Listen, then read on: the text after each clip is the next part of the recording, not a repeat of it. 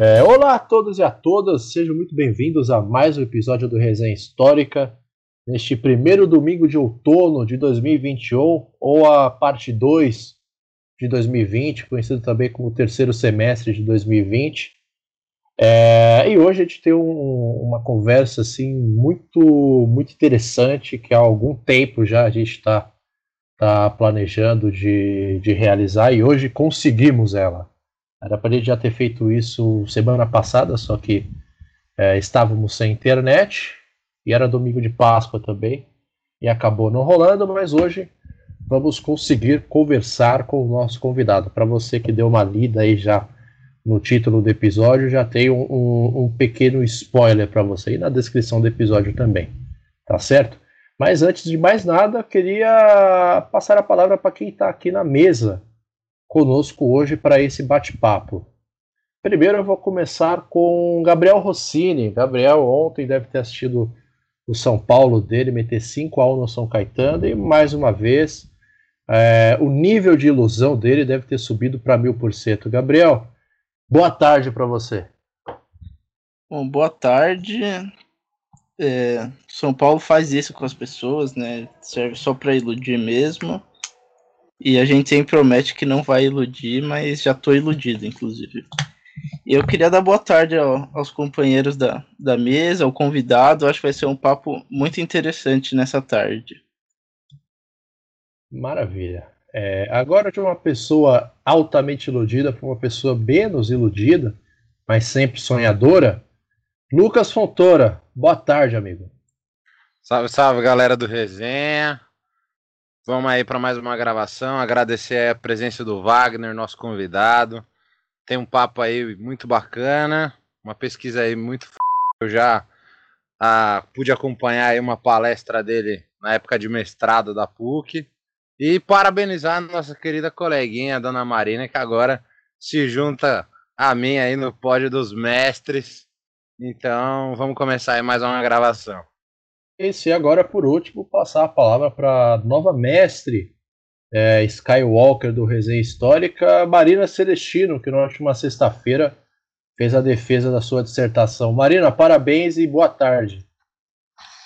Salve, salve, galera do Resenha Histórica. Bom dia, boa tarde, boa noite para os ouvintes.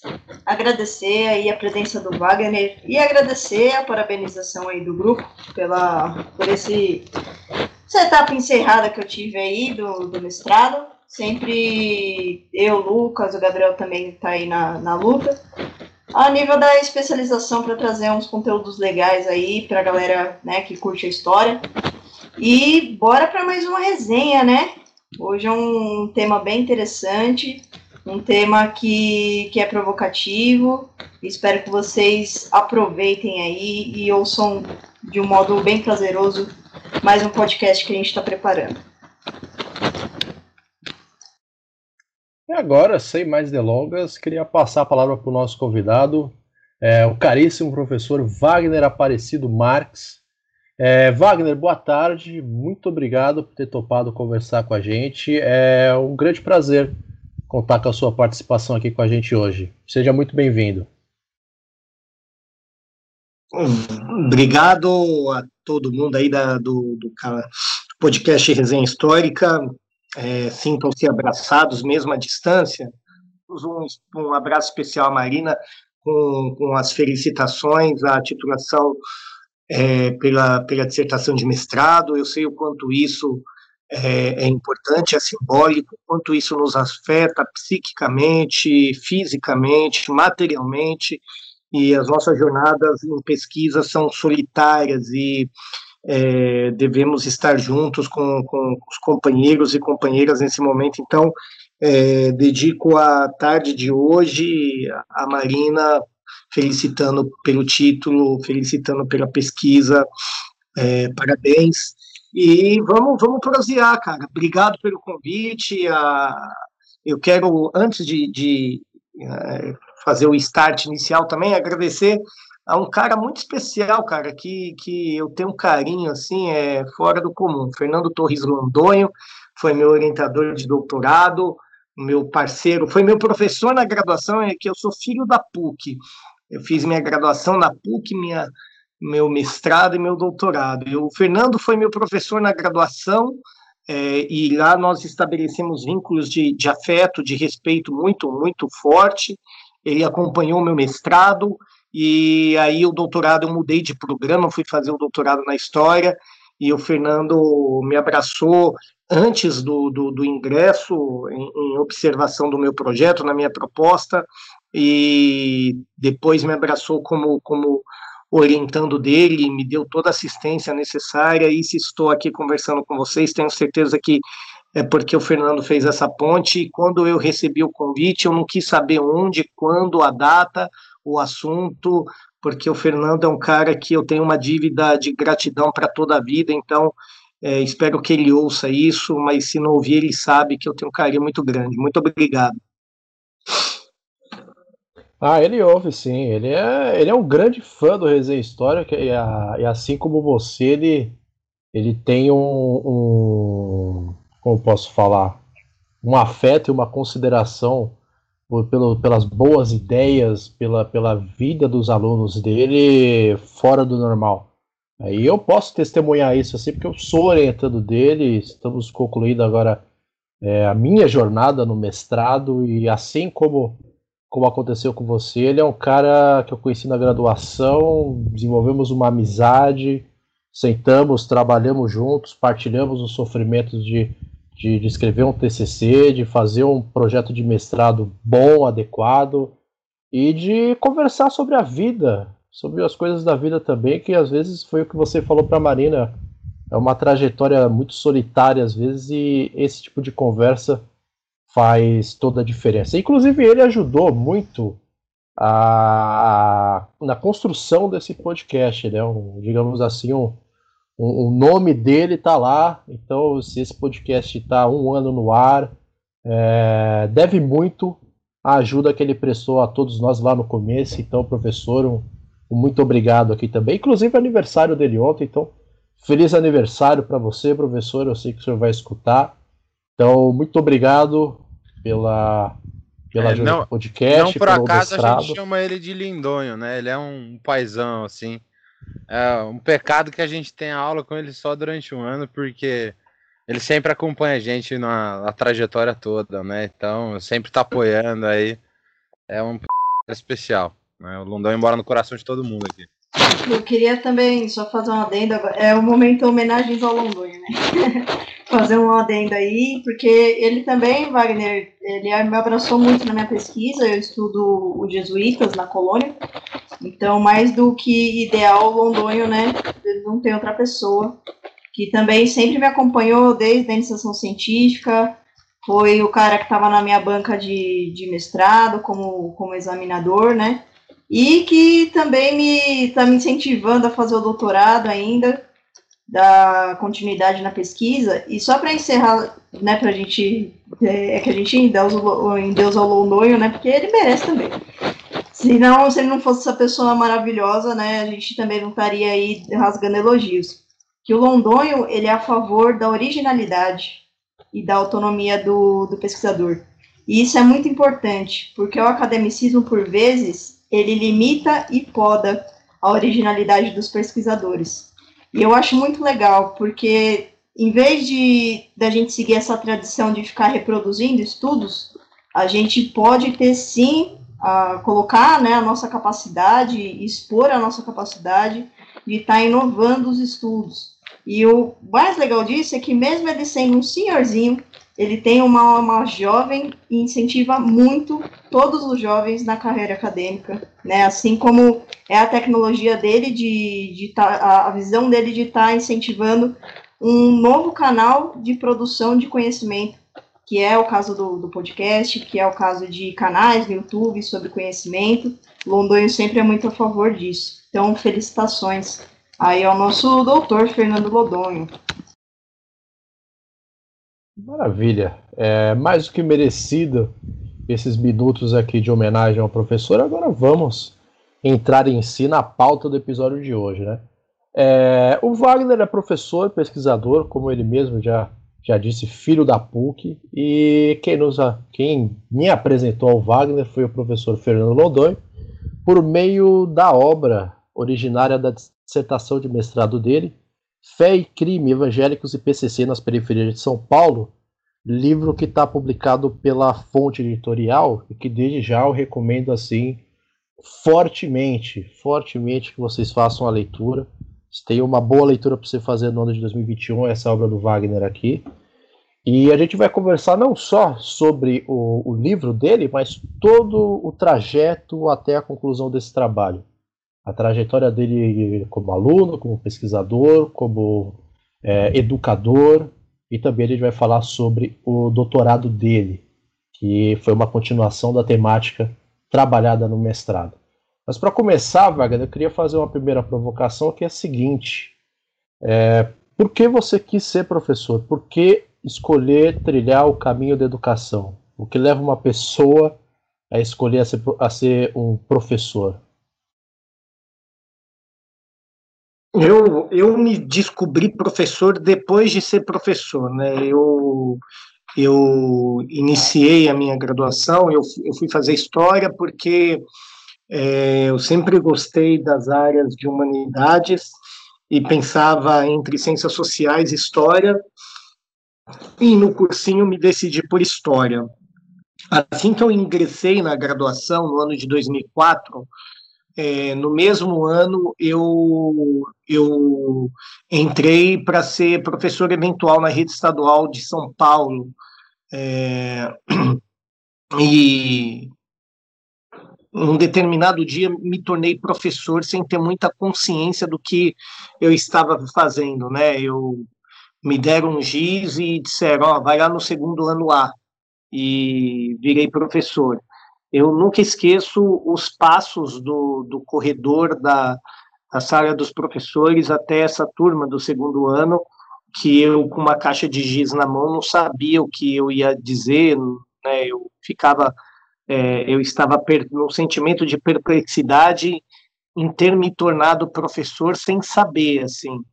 É, e durante o período que eu fui eventual, acho que por uns dois anos, eu, eu não tinha uma identidade é, professoral, eu estava me descobrindo na profissão, é, aprendendo a fazer aquilo, sobrevivendo também, que era uma forma de nutrir minha subsistência, que vim de periferia, então me ajudava na condução, a gente não tinha passe livre à época, é, tinha militância pelo passe livre, mas ainda não existia, então era a forma de nutrir a, a minha subsistência, mas eu não entendia muito bem é, é, a importância simbólica de ser professor. É, na própria PUC, um pouco antes de encerrar minha graduação, acho que um ano e meio, dois anos após o meu ingresso, um, um outro querido professor, que já não está mais na, na PUC, o, o Eduardo Bonzato, é, é, aquele que me startou a minha compreensão é, política, poética, é, do meu exercício como professor. Então, eu ressignifiquei a minha dimensão é, no ponto de vista teórico, no ponto de vista epistemológico, no ponto de vista material e, sobretudo, do sentido simbólico do que eu faço como professor. Hoje eu entendo que é, é ser professor é, ainda mais um período da pandemia, a gente vê a pulverização do, do conhecimento em plataformas digitais, é, mas uma carência da, da, da, da, da figura do, do, do, professor, a figura do indivíduo que atravessa a humanidade do outro, né? É um pouco disso que a gente comentava agora do professor Fernando, né? Ser professor é muito mais do que um pressuposto é, técnico ou conceitual, é, acima de tudo, uma, uma compreensão de mundo, uma forma de me portar no mundo, uma forma de militar no mundo, e aí a gente ancora desde Paulo Freire a outras vertentes teóricas que nos dão sustentação para aquilo que nós fazemos, uma relação horizontalizada com os nossos alunos, uma relação de afeto, mas não afeto no sentido romântico ou poético do termo, mas afeto no, no sentido de que a capacidade de afetar uma outra vida, de atravessar uma outra vida, de tocar uma outra alma, né? E a partir dessa dimensão, é, onde eu consigo afetar as dinâmicas objetivas e subjetivas de uma outra existência, a minha própria existência é reconfigurada. Então, ser professor, para mim, é, antes de tudo, uma forma de me portar no mundo e decido a cada dia ser professor lembro, uh, venho de tradição cristã, um texto que o apóstolo Paulo diz na primeira carta aos Coríntios, né, no capítulo 11, eu acho que é versículo 28, posso estar errado no número do versículo. Examine-se o homem a si mesmo. Todo dia que eu entro numa sala de aula, é, virtual agora por conta da pandemia ou presencial, eu faço essa leitura crítica, né? O que que eu estou fazendo aqui? é, é muito mais do que pagar minhas contas, né? É muito mais do que ensinar história, é muito mais do que ensinar. Eu sou professor em cursinhos populares, sou professor na rede básica, sou professor na universidade, sou professor é, na pós-graduação de em formação de professores. Em todas as dimensões eu carrego comigo a mesma pergunta: o que que eu estou fazendo aqui? Eu vejo como uma oportunidade de eu me humanizar na humanidade do outro, aprender com o aprendizado do outro e trocar, partilhar. É uma forma de que juntos, né, sempre juntos, e aí mais é, é, na, eu sou professor na rede municipal de Ferragem Vasconcelos, é, juntos com esses meninos que moram num dos dez municípios mais pobres de São Paulo, onde não está longe do que os racionais diz, né? Crianças, gatos, cachorros disputa palmo a palmo, café da manhã na lateral da feira, molecada sem futuro eu já consigo ver, só vai à escola para comer apenas nada mais. Com esses meninos, né, que o Brau também vai dizer, da janela da classe ele olhava para fora, a rua me, lhe atraía mais do que a escola. Com esses meninos nós podemos fazer importantes transformações locais, construir grandes bolsas de esperança, é, fazer é, é, possibilidades de partilha, maximizar experiências de solidariedade, aprender a dinâmica de quebrada do nós por nós sempre, né? Que isso é muito comum em periferia. É, então eu sou professor porque eu eu acredito que a partir da, da docência é uma forma que eu te, posso transformar e ser transformado, né? parto da lógica primária de ser transformado. Eu posso ser transformado e essa transformação que eu sofro, tendo contato com esses meninos e meninas, me permite também transformar outras pessoas. Que fala, hein, professor? Então já fica aí uma brecha de com uma palhinha dessa, desse aulão que o Wagner vai dar para gente, que ele já demonstrou e já problematizou que ele é um homem na estrada e ao mesmo tempo ele cuida de um modo muito espiritualizado da educação de muitos homens e mulheres nas estradas aí da vida e da periferia, né? E entrando na sua, nos seus objetos de estudo, né? De toda essa atmosfera do seu estudo e da, da sua ação social como professor, eu queria deixar começar, né, o nosso debate aqui e o primeiro questionamento eu queria, professor, que você definisse um pouquinho essa. É, definisse não, né? Trabalhasse com a distinção é, sobre as igrejas evangélicas, né? As pentecostais e as neopentecostais. Quais, é, como que elas se diferem? Ok, Marina. Bom, você sabe que eu publiquei um texto e deixo a recomendação essa semana chamado Nem só de dízimo vivem as igrejas evangélicas. É, na revista Fórum, estará no portal da revista Fórum, onde eu regularmente publico textos, mas também nas minhas redes sociais, o meu Facebook. É, essa categoria neopentecostal é uma categoria acadêmica. E ela mais nos atrapalha do que nos ajuda, Marina, porque é, se eu me tornar muito prolixo, eu peço para vocês, por favor, que me, adver, me, me, me, me adverte aqui para que eu não, não perca a, não monopolize, tá? Mas é, os evangélicos os evangélicos chegam no Brasil no início do século XX. E aí, é, uma, uma diferenciação primária, evangélico e pentecostal. Eu vou usar essas duas coisas, tá? Todo pentecostal é evangélico, mas nem todo evangélico é pentecostal, ok?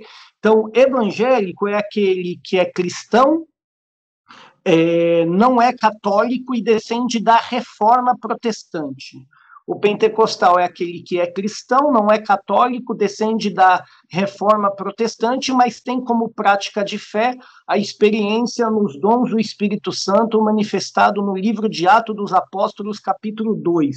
E essa experiência é, ganha força no século XX, ganha força, mas não surge, ganha força no século XX, nos Estados Unidos e no Brasil também é, final do século XIX, início do século XX nos Estados Unidos, tem experiências pentecostalizantes em outros continentes, mas no Brasil chega é, no início do século XX, na primeira década do século XX, 1910 e 1911. Então, eu vou usar a categoria evangélicos ou e ou pentecostais. Eu não vou usar a categoria neopentecostais. Quando os evangélicos chegam no Brasil, eu estou tratando os pentecostais, a partir das igrejas Assembleia de Deus, é, na região do norte do país e na região sudeste do país, a igreja Congregação Cristã no Brasil, né? É, é um contexto muito é, particular. Início do século XX, processo de imigração. É, aqui a congregação vai ser formada por um italiano chamado Luigi Francescon, e as, as Assembleia, a Assembleia de Deus por dois suecos, né, que saíram dos Estados Unidos, foram saíram da Suécia, eh, tiveram atritos na Suécia, foram para os Estados Unidos, tiveram atritos nos Estados Unidos e, e vieram para o Brasil, na região do Belém, fundaram a, a Assembleia de Deus em 1914, né? É, chegaram em 11, fundaram a Missão da Fé Apostólica em 1911, mas em 1914 a Assembleia de Deus. Ok, são dois suecos no norte e um italiano no sudeste que fundam essas primeiras igrejas pentecostais no Brasil. É, no ponto de vista de representação, essas duas igrejas, né, elas é, convivem primeiramente com imigrantes suecos e italianos, né, no, nas primeiras décadas, é, mas depois da crise do, do, do, ciclo da borracha, em meados do século XX, você vai ter a saída do fluxo do norte ali do Pará para o Nordeste, a Assembleia de Deus crescendo no Nordeste, né? É, na década de 40, 50. Até a década de 80, os evangélicos, eles, embora é, presentes, evangélicos pentecostais, embora presentes, não transformam o campo religioso brasileiro. Então, o primeiro momento são essas duas igrejas. Na década de 50 e 60, você vai ter um outro fenômeno que surge em igrejas particularmente novas no Brasil, como a Igreja Brasil para Cristo, Sara Nossa Terra, Deus é Amor, né? É, essas igrejas com, com, muita entrada nas rádios, com, com, com a, a, ideia de curas, né? de curas é, divinas, por isso que você vê até hoje na Deus é Amor, nas placas, né? É, amuletas e cadeiras de roda, até que na década de 70, em 77 precisamente, você tem o surgimento da Igreja Universal do Reino de Deus, e um novo, uma nova reconfiguração aí do pentecostalismo. Ok. Na década de 90, os dados censitários vão apontar que é o início do boom evangélico pentecostal no Brasil. Em 1980, os evangélicos compunham 6,6% da população brasileira, vão para 9,90%, para 15 em 2000, 22 em 2010 e como a gente não tem censo esse ano, a gente aposta que ultrapassou os 30%, mais de 60 milhões de brasileiros. Na década de 90, quando existe esse boom quando esse, as, esse grande, esse crescimento começa a se desenhar com mais força, os pesquisadores, para entender o campo religioso brasileiro, sobretudo o universo evangélico, vão desenhar categorias, vão, vão mapear é, é, categorias para dizer, ó, teve essa, aquela e aquela outra fase. E é aí, na década de 90, que o termo neopentecostal surge, é um termo estritamente acadêmico, Marina. No campo, por exemplo, você não vai ver ninguém dizendo a minha igreja é neopentecostal. E esse conceito mais atrapalha do que ajuda, porque na década de 90, na conjuntura da década de 90, no tecido analítico da década de 90, foi muito importante a categoria para entender o campo né? mas o campo se tornou tão poroso três décadas depois, e é isso que eu estudo no meu doutorado, tão polissêmico, tão plural, que essa mesma categoria de três décadas atrás, hoje, ela tem dificuldade de ser aplicada. Então, quando a gente olha uma igrejinha de periferia, você fala, ó, aqui tem elementos do que chamam de neopentecostal, mas tem também elementos clássicos do pentecostalismo. Quando você olha as que são caracterizadas de neopentecostais, você fala, não, mas essa daqui é toda só pentecostal. Quando você olha uma chamada só pentecostal, tem tudo aquilo que chamaram de neopentecostal. Ou seja, o campo mudou drasticamente e a categoria tem sido usada, mas eu entendo que mais dificulta do que ajuda. Então eu eu em particular, não uso a categoria neopentecostais. Eu uso os evangélicos no Brasil ou os pentecostais no Brasil. É a forma que eu entendo, pelo menos me ajuda mais do que me atrapalha quando eu tento usar a categoria neopentecostal. É, então, neopentecostal é, é um conceito que rapidamente se tornou perecível para entender é, o fenômeno das igrejas depois da década de 90, certo? Bom, todas as, todas as, todas as conclusões sobre o universo evangélico, sobre o campo pentecostal no Brasil, todas as absolutizações, elas estão fadadas a, a terminar em si mesmo. Por exemplo, né, os evangélicos é, são a base de apoio do governo Jair Bolsonaro. Essa é uma narrativa muito sustentada, né? O Datafolha fez uma publicou um, um texto falando sobre é, uma pesquisa sobre os 30% que defendia o governo Bolsonaro, né? E ao colocar os dados, por exemplo, aqueles que mais defendem o governo Bolsonaro é, no ponto de vista de gênero, são mais homens. Quando você olha os evangélicos no Brasil, são mais mulheres. Aí o tique e o teco não bateu. É, aqueles que mais defendem o governo Bolsonaro são homens brancos. Quando você olha o campo evangélico, são mulheres e homens negros. Aí o tique e o teco não bateu. Os que mais sustentam o governo Bolsonaro são homens brancos com uma, um poder aquisitivo, com uma renda per capita média é, de cinco ou mais salários mínimos. Quando você olha os evangélicos, é, as mulheres, os pobres e os negros, aí de novo não bateu. Os que mais sustentam o governo Bolsonaro têm escolarização é, de ensino superior. Quando você olha os evangélicos, é os que têm menos escolarização. Ou seja, o tique e o teco não está batendo aqui. Isso não significa que setores do campo evangélico pentecostal estejam alinhados com o governo Bolsonaro. Não significa, não, não, não exclui essa, essa, essa, essa hipótese, que é uma verdade, a gente constata isso. Mas não podemos absolutizar esse campo.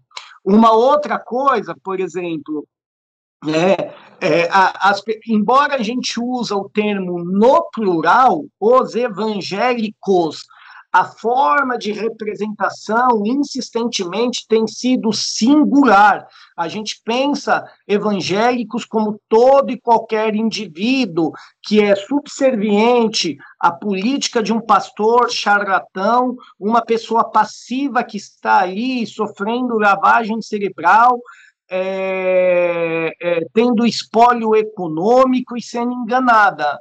É, se você for a campo, é, essa relação binária de, de pastores charlatões e, e, e, e, fiéis passivos está longe no campo de ser identificada.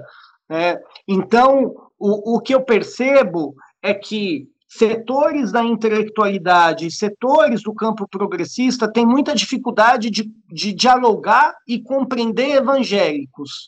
E tem dificuldade por quê? Não só evangélicos, tem dificuldade de dialogar e compreender o próprio Brasil, que a gente está falando de mulheres, pobres e negros.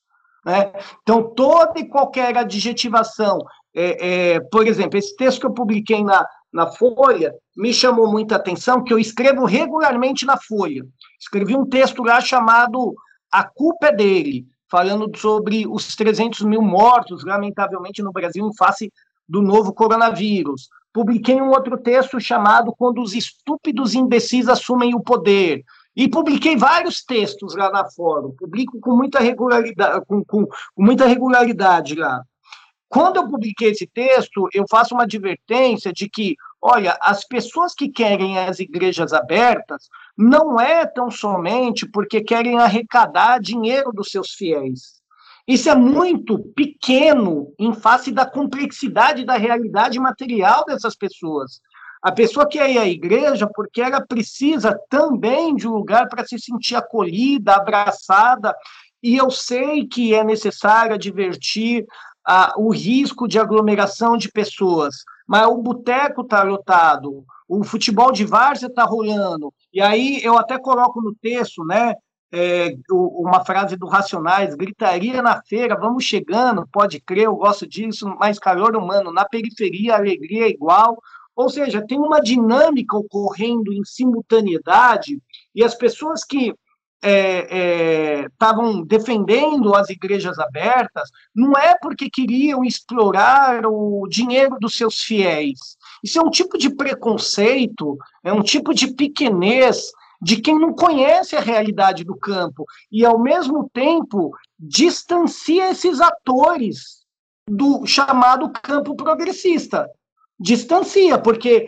as pessoas olham um monte de, de pessoas que estão tá dizendo, ah, vocês são tudo meio burro, tapado, e estão sofrendo lavagem cerebral. Eu sou o arquétipo da razão, né, tenho aqui todo o, o conhecimento e não preciso ser enganado como você é. Você só é enganado porque você é tapado. É mais ou menos essa retórica. Isso distancia os evangélicos de um diálogo que está ocorrendo. A gente está assistindo redes de. Hoje mesmo eu fui é, é, acompanhar um parceiro que é de uma igrejinha pentecostal, é, faz um trabalho com a CUFA, acho que vocês conhecem, a Central Única das Favelas, ele é um articulador da CUFA na região onde ele mora, tem uma, uma sintonia enorme com a CUFA, é, e foi ontem e hoje entregar ovos de Páscoa para as crianças de quatro, de quatro favelas aqui do extremo leste de São Paulo. É, é porque e... também o pessoal, Wagner, né? O pessoal acaba tirando um pouco dessa questão, né? A, a igreja na periferia, ela tem esse fator aí de um espaço social, né? A gente sabe que faltam medidas públicas para criar aí é, espaços de convivência, como a gente teve lá atrás, até em alguma medida com a criação dos céus e tudo mais, né? A igreja ela é um grande espaço de convivência hoje dentro da periferia, da mesma maneira como o campo de várzea, da mesma maneira como o boteco, o salãozinho de cabeleireiro ali, né? Então a gente sabe ali, né, dentro da realidade da periferia, que a gente tem uma série de uma construção social, assim, uma distribuição até dos espaços, né? Você sabe que tem uma pizzaria, um boteco, um, um, um, salão, outra igreja, né? Uma igreja, então é, uma faz parte dessa realidade, né? Uma tabacaria, essa caminhada. Se nós não criarmos ponte de diálogo, né, de conversa, se a gente não aprender com essas pessoas, ouvir as suas histórias, conhecer suas dinâmicas, acompanhar suas trajetórias, daqui dois anos a gente vai ficar inventando desculpa, né, para justificar o injustificável. O Brau, o Brau, em 16, o Brau já cantou a bola. Falou: vocês estão, vocês estão distante da quebrada. Vocês estão distante da quebrada, vai dar. É, o, Fe, o Ferrez também, nos artigos que ele escreveu recentemente, até ele publicou um pela num, numa dessas coletâneas da margem esquerda, acho, o, do, da Cadernos Vermelhos, alguma coisa assim, pela editora Boitempo, ele também faz esse apontamento aí no, no sentido do Brown. Sim, sim, porque a gente não, não tem mudado a forma, né? A forma não tem mudado. A, a distância ainda se mantém enorme, tem um fosso muito grande. Né? O, o, o Eder Sader tem um texto fundamental chamado Quando Novos Personagens Entram em Cena, né? É, e aí você tem um esvaziamento do sindicato, um esvaziamento dos partidos, e novos atores estão entrando e ocupando espaço. Por exemplo, tem que dialogar com os meninos do funk, cara tem, o funk tem sido objeto de uma perseguição institucional, policial, racial, é, semelhante ao rap na década de 90. Os moleques estão fazendo dinheiro, estão A gente está querendo, inclusive, trazer uma galera aí, o Vini, o Thiago. Eu conheço vários, conheço vários. É, e os moleques, cara, estão hoje entender a quebrada sem entender o funk, não, não, não dá, né, cara? Mas qual que é o problema? Os moleques estão pautando sozinho. Quem está pautando o debate na quebrada é o funk, quem está quem tá pautando é a várzea, são as igrejas, e aí as, essas instituições mais clássicas, né, mais clássicas, mais tradicionais, né, é, que tem mais tempo aí, os partidos, os sindicatos, essas associações, Cara, perderam o time, velho. Perderam o time. E saíram mesmo da quebrada. Saíram, não estão na quebrada.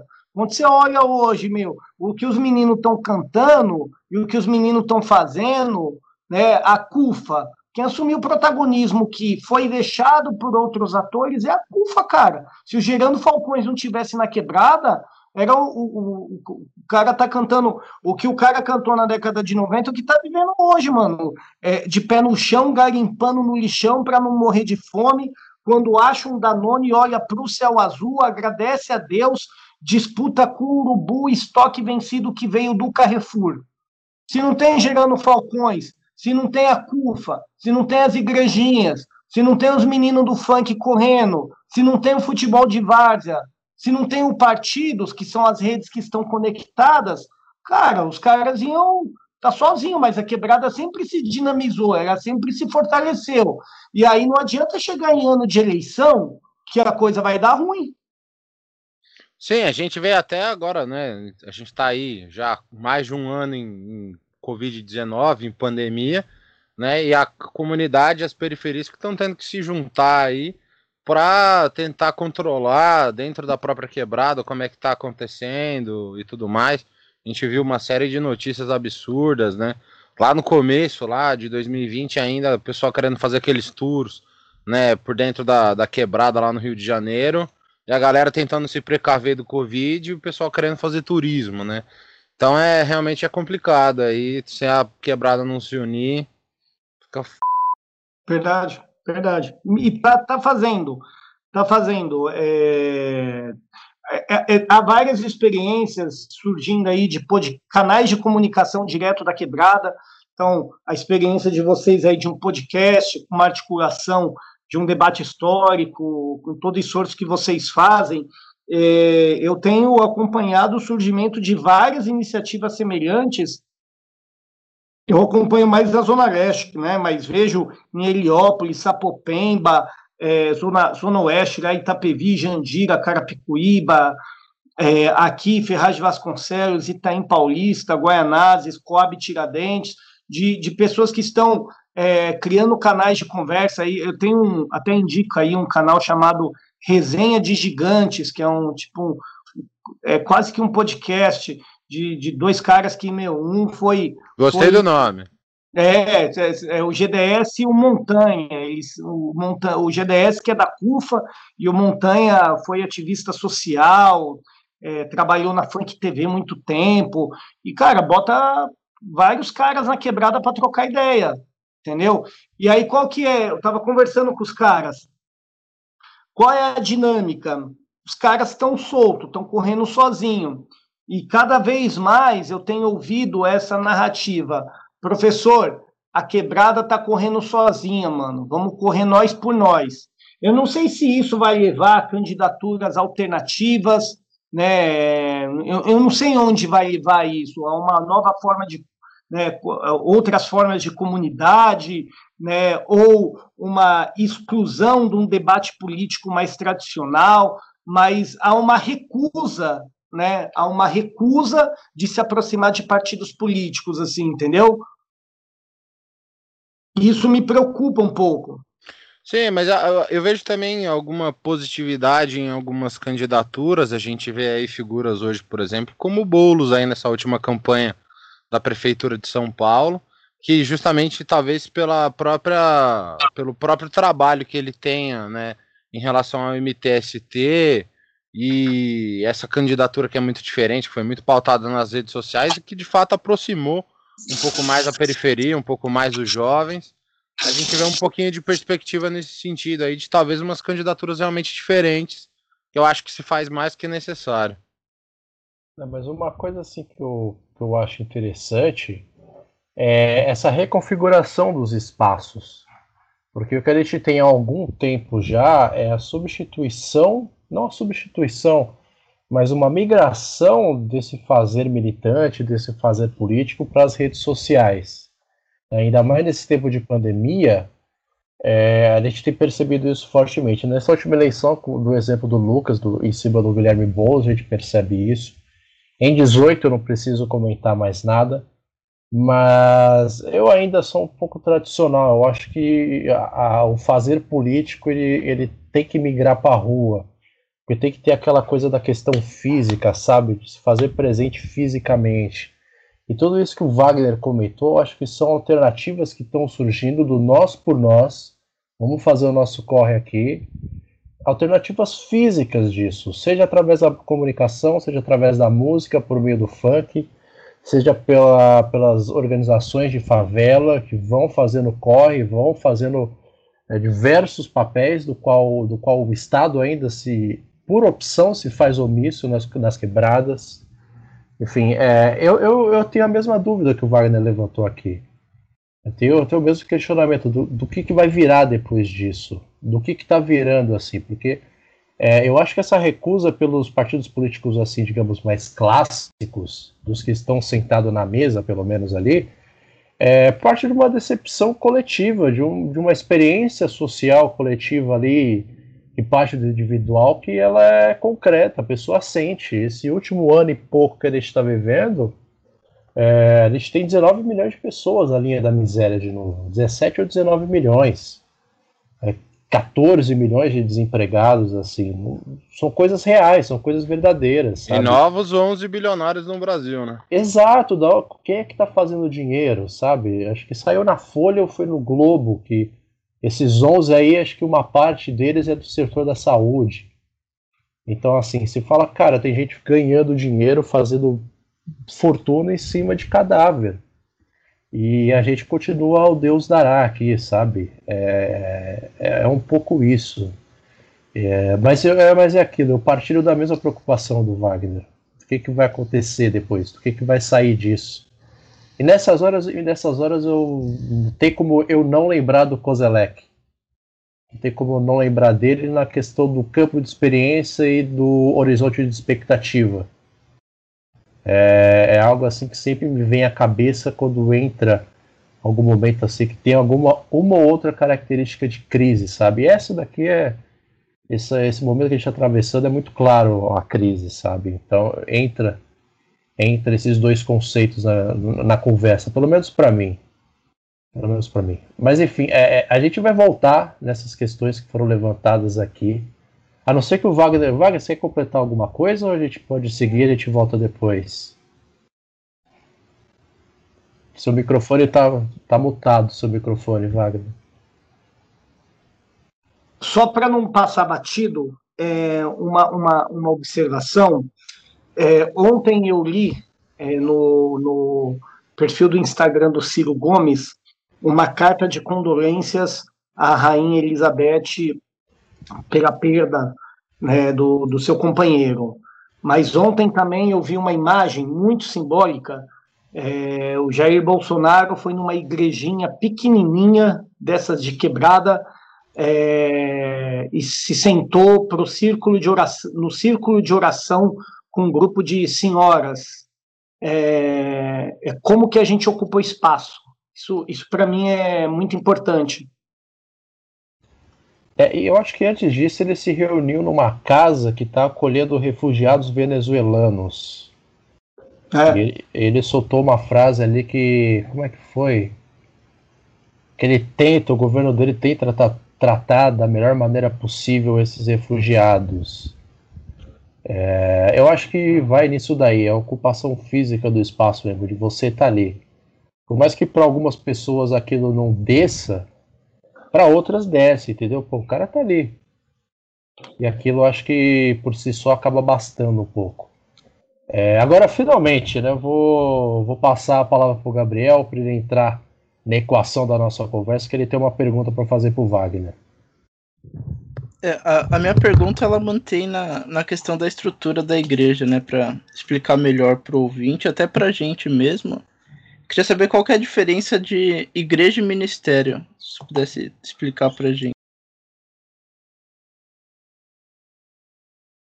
Bom, é, de modo geral, Gabriel, a, a, de um lado a gente pode usar como sinônimo, né? É, para quem é do campo, pode ser, pode ser pensado como sinônimo.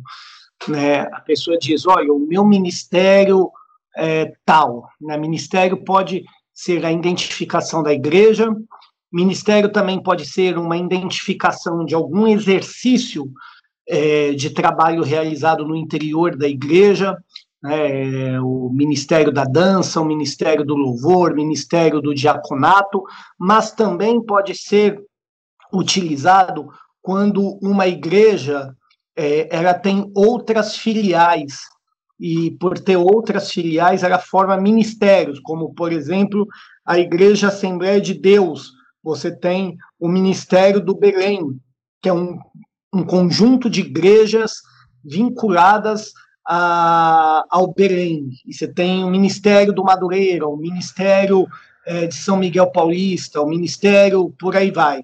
Então, é, é, pode ser usado como o conceito pode ser usado como sinônimo para quem pertence ao campo, dizer, ó, o meu ministério é igreja tal. Ele está dizendo que a igreja dele é a mesma coisa que o ministério. Pode ser usado como, como pertencimento a alguma atividade eclesiástica. É, ah, eu faço parte do ministério de dança. Ou pode ser usado nessas igrejas maiores, mais, mais tradicionais, é, como um conjunto, um agregado de igrejas.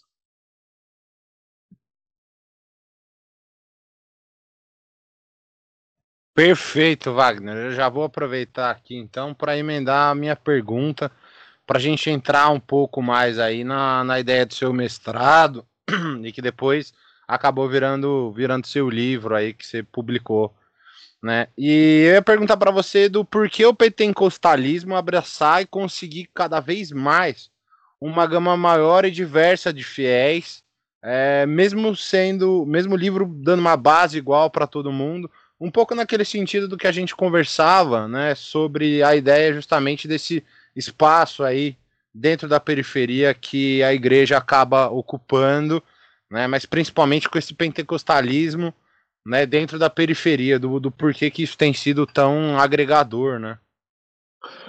Eu acho que são. É, eu vou tentar responder de duas formas. A primeira, eu estou publicando um outro livro que eu, com a anuência do, do Fernando, eu já confidenciei a ideia do título, é, Por que a periferia virou crente? Hipóteses do crescimento evangélico nas periferias de São Paulo. É, então, a gente pode pensar por que houve essa mudança de paradigma na fé entre os mais pobres, é, quando isso ocorreu e quais são as casualidades disso, né? Isso é o que eu vou tratar no meu, no meu doutorado. Uma outra parte da pergunta é por que isso, esse fenômeno ocorre e consegue agregar, é, absorver os indivíduos que têm pertencimento a atividades com o, mundo, o chamado mundo do crime, sobretudo nas esferas ilícitas, né? não somente é, na, a, no, no, no, tráfico, é, mas uma gama de ações do, do, universo ilícito. Então, vou começar a responder essa primeira parte, né? O crescimento, o crescimento evangélico, e aqui eu estou pressupondo os pentecostais, é, é, e a capilaridade com indivíduos que têm atividades no mundo do crime.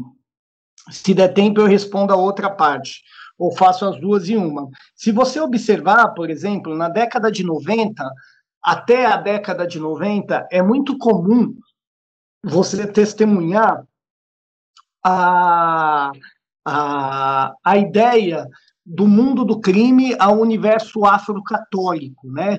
Então, por exemplo, o, o, o, disco do, do, do, dos Racionais chamado Sobrevivendo no Inferno, já diz tudo o nome do disco, né? É, a, viver nas periferias de São Paulo na década de 90 é uma luta pela sobrevida, né? Tem a música Fórmula Mágica da Paz, que aí é mais louca ainda, né? Você precisa de uma fórmula mágica para viver, que vai dizer é, agradeça a Deus e aos orixás, parei no meio do caminho, olhei para trás.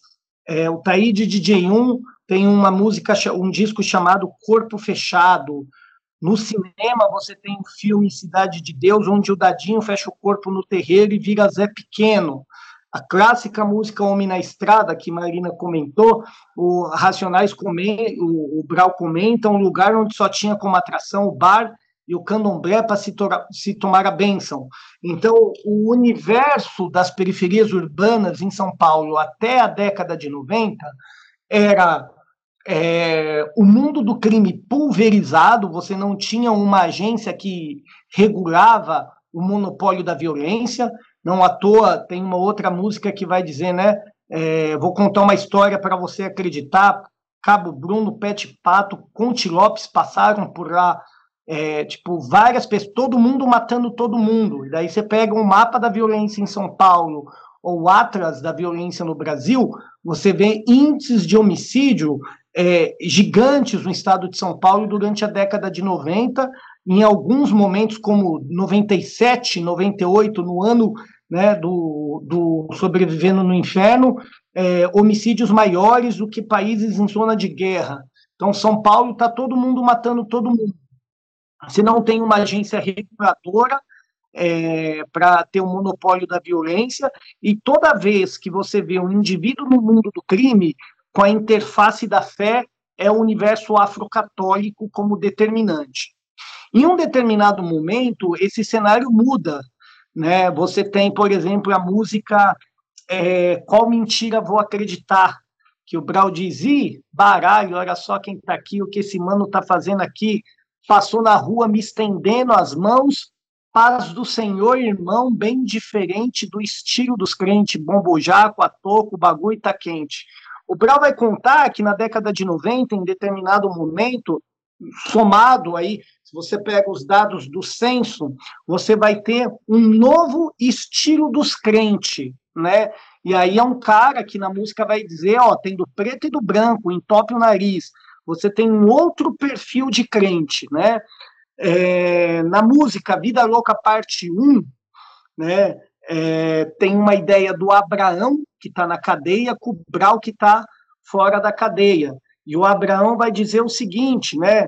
É, visita aqui a sagrada, né? Vagabundo na travessa não. E o Brau vai dizer, mas na rua não, é não. Tipo, ele diz, ó, na cadeia o negócio está ajustado. Então chega uma agência reguladora na cadeia, aí a presença do primeiro comando da capital, mas na rua não é não, a rua tá bagunçada ainda, até Jack tem que ir pano. Tá, mas a música começa dizendo: fé em Deus, que ele é justo, irmão, nunca se esqueça. Na guarda, guerreiro, levante a cabeça, onde estiver, seja lá como for, tenha fé que até no lixão nasce flor. Ore por nós, pastor, lembre da gente. No culto dessa noite, firmão segue quente, admira os crentes, dá licença aqui. Bom, a música continua, e lá no final, o Brau vai dizer o seguinte: sou guerreiro do rap, sempre alta voltagem, um por um, Deus por nós, estamos aqui de passagem, vida louca, eu não tenho dom para vítima, justiça e liberdade, a causa é legítima. Justiça e liberdade são dois dos três lemas do PCC até então, paz, justiça e liberdade. Tem um, um outro grupo, cara, não sei se é o. Fugiu o nome do grupo, que é uma oração. Eu não sei se é o código. Não, não, não é o código fatal, não é o facção central. Realidade Cruel. Realidade Cruel tem uma música chamada Aos Pés da Cruz, que é uma oração. O cara está orando né, pedindo para Deus proteger as periferias né, da violência, das mortes. E tem uma hora que ele diz: Senhor, que o sonho de paz, justiça e liberdade, os três lemas do partido, irmão, que o sonho de paz, justiça e liberdade estejam presentes na memória, não somente hoje, mas para todos sempre. Amém. Bom, aqui foi um panorama para dizer de um lado, a gente tem o dado do censo que mostra que em 90 os evangélicos estão crescendo. Os dados da sociologia da violência mostrando homicídios latentes, né? Ao mesmo tempo que você começa a ter uma migração desses indivíduos que têm interface no mundo do crime para a fé de matriz pentecostal. E aí é bem diferente do estilo dos crentes. Que tipo de crente é esse? É só você ver a série Sintonia, ou você vê o diálogo que tem na série Irmandade, né? É, é bem diferente do estilo dos crentes. Então, não é aquela caricatura do terno, gravata, Bíblia sobre o braço. São outros personagens que, que entram em cena. Então, o pentecostalismo agrega esses indivíduos que, por um lado, vivem um cotidiano de guerra, e aí é necessário colocar que na década de 90 né? Você tem uma guerra, todo mundo matando todo mundo, e nesse cenário de guerra, a literatura pentecostal das igrejinhas, que eu chamo no doutorado de igrejas menores, é uma literatura velho-testamentária de um Deus que dá vitória contra os inimigos, um Deus supramundano e super presente, um Deus protetor, e esses indivíduos começam a se aproximar desse tipo de igreja. E que igrejas, que igrejas são essas, né? São essas pequenas partículas de igrejas, né, o que eu chamo de igrejas menores, com 20, 30 membros. A maior parte delas estão vinculadas ao carisma pessoal do, do seu pastor, são igrejas que não estão é, é, associadas a esses ministérios maiores, é, ligadas a essas grandes convenções do campo evangélico. Então, é uma igrejinha de garagem, né, que chamam de garagens de fé ou garagens divina. Então, essa é uma hipótese, né, o perfil da igreja, o perfil do pastor, os pequenos núcleos familiares, um cotidiano de guerra e uma literatura velho-testamentária que é, que sustenta a hipótese da aproximação desses indivíduos a essas igrejas. O Cadu, que é o personagem do meu livro. Por outro lado, né, se a gente for responder é, é uma pergunta parecida, por que os evangélicos crescem tanto nas periferias? É isso que eu tentei pesquisar no doutorado as hipóteses do crescimento e hegemonia do pentecostalismo nas periferias, entre outras coisas, né, há vários elementos. Então, eu aponto a década de 90, né, é, esse campo que eu acabo de comentar. Em 2000, a moralidade do PCC chega às ruas, então você vai ter um não matarás na quebrada. Você pegar as taxas de homicídio em São Paulo na década de 2000 despencam, né? São Paulo tem taxas de homicídio semelhante a países do Ocidente da Europa, despenca, porque ninguém está matando ninguém, porque chega uma agência reguladora, né? E é tudo na ideia, ninguém morre. É... Essa disciplina, essa moral atravessa as periferias e, como um checklist, talvez, é, lógico que vários outros pontos podem ser é, é, adicionados, é, como checklist, por exemplo, você tem muito maior oferta de templo do que é, pentecostal, do que qualquer outro tipo de, de, de, de, de confissão de fé. Então, para você, eu fiz campo numa rua aqui de 700 metros, 20, eu contei 22 igrejas pentecostais e nenhuma outra manifestação de fé. Dessas 22, é, igrejas, 17 de nomes diferentes, dessas cinco com nome iguais, três de ministérios distintos. É, então, você tem uma maior oferta de templo, uma maior oferta e qualidade de sacerdote. Na quebrada, você acha um pastor num piscar de olho. Você achar o padre é muito difícil. Você achar mãe ou pai de santo, pelo processo de demonização, de violência, de perseguição das religiões de matriz afro, é um pouco mais difícil. É, mas, além da oferta de sacerdócio, tem a qualidade do sacerdócio, porque o pastor, diferentemente do padre, que tem uma formação privilegiada e que ninguém sabe de onde veio, o pastor é aquele cara que jogava bola, que foi preso, que em um determinado momento da vida tem uma mudança num paradigma de fé, a família dele muda, a vida dele muda, e ele se torna referência para os seus iguais. Então, tem um aspecto da linguagem, da referência fundamental. Então, apontamos já três aspectos oferta de templo, oferta e qualidade de sacerdócio, ressignificação de templos judaizantes, afro-judaizantes, afro-católicos judaizantes, por exemplo, é, numa igrejinha pentecostal, elementos que são comuns na religiosidade popular, fogo, água, ar, são muito presentes. O óleo, pega, o, pega a foto do seu filho e coloca no óleo de unção, é, ou então que a gente viu lá na Universal, né? Pega o um copo de água, põe em cima da TV e vamos orar. Então você tem muitos é, símbolos, né? É, que são presentes no cotidiano e uma religiosidade popular latente e profundamente simbólica. Outro aspecto é que as igrejas, como a gente havia comentado, não é só igreja, numa igreja pentecostal, igreja não é só igreja, igreja é muito mais que igreja, igreja é espaço de sociabilidade juvenil, igreja é espaço de reunião de mulheres, igreja é o espaço de reunião dos homens, igreja é o espaço da cultura, é, igreja é o espaço onde chega comida, onde vem o emprego, onde tem acesso, a igreja é onde chega a educação, tem crianças que são estudos que apontam que escola bíblica dominical de quebrada alfabetiza mais rápido as crianças do que aquelas que estão na, na escolarização formal, né? Então, o trabalho aí das escolas é, é, das escolas bíblicas dominicais é importantíssimo. É, ou seja, a igreja ganha novas, novos tecidos, novas roupagens, novos significados e uma proximidade do fiel, né? O fiel é, é o, o espaço que é dele por pertencimento. Então é o lugar que a filha está presente, o filho está presente, onde chega o teatro, chega a música, onde chega o lazer, onde a juventude se manifesta.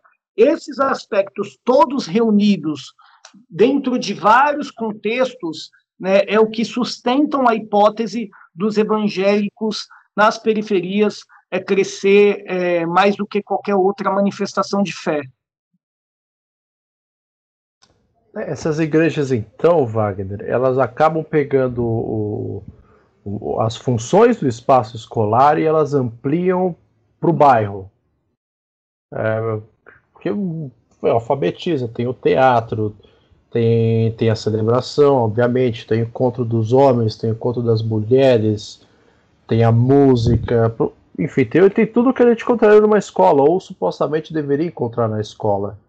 Mas a sociabilidade é muito parecida. Muito parecida. Uhum. Eu, eu já passei por isso, de fazer teatro em igreja. É porque pra música eu não tenho dom, mas eu lembrei, você falou do teatro, foi putz, cara, teve um, teve um negócio de Páscoa lá que me envolveram no tecido e eu participei da, da encenação ali. E é, putz, cara, é muito nostálgico isso daí. Mas é interessante para perceber como que, como que a igreja ela cumpre o papel do Estado em um espaço teoricamente reduzido e como tem essa diversidade de espaços que cumprem essas funções e que basicamente tem para todo tipo de público. Né? Ah, não gostei muito da pregação daquele pastor, do jeito dele, beleza, mas 700 metros depois tem, tem uma outra igreja que aquilo ali pode te agradar, tem uma conversa que te agrada, tem, tem pessoas que são mais agradáveis, então você fica por ali. Na rua de baixo tem outras.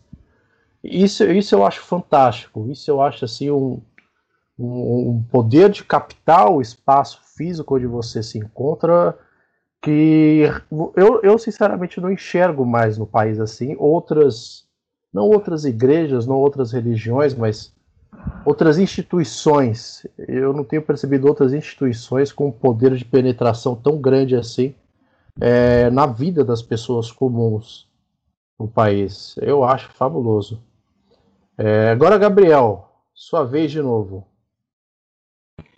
É, a gente tava falou antes, né, da, da questão do, do afastamento da, do campo progressista da, da, da igreja e também a questão da academia, né? E eu queria saber então como foi a recepção que você sentiu, como você se sentiu quando você quis estudar a igreja, conversava com os colegas sobre estudar a igreja, como que foi essa essa relação para você?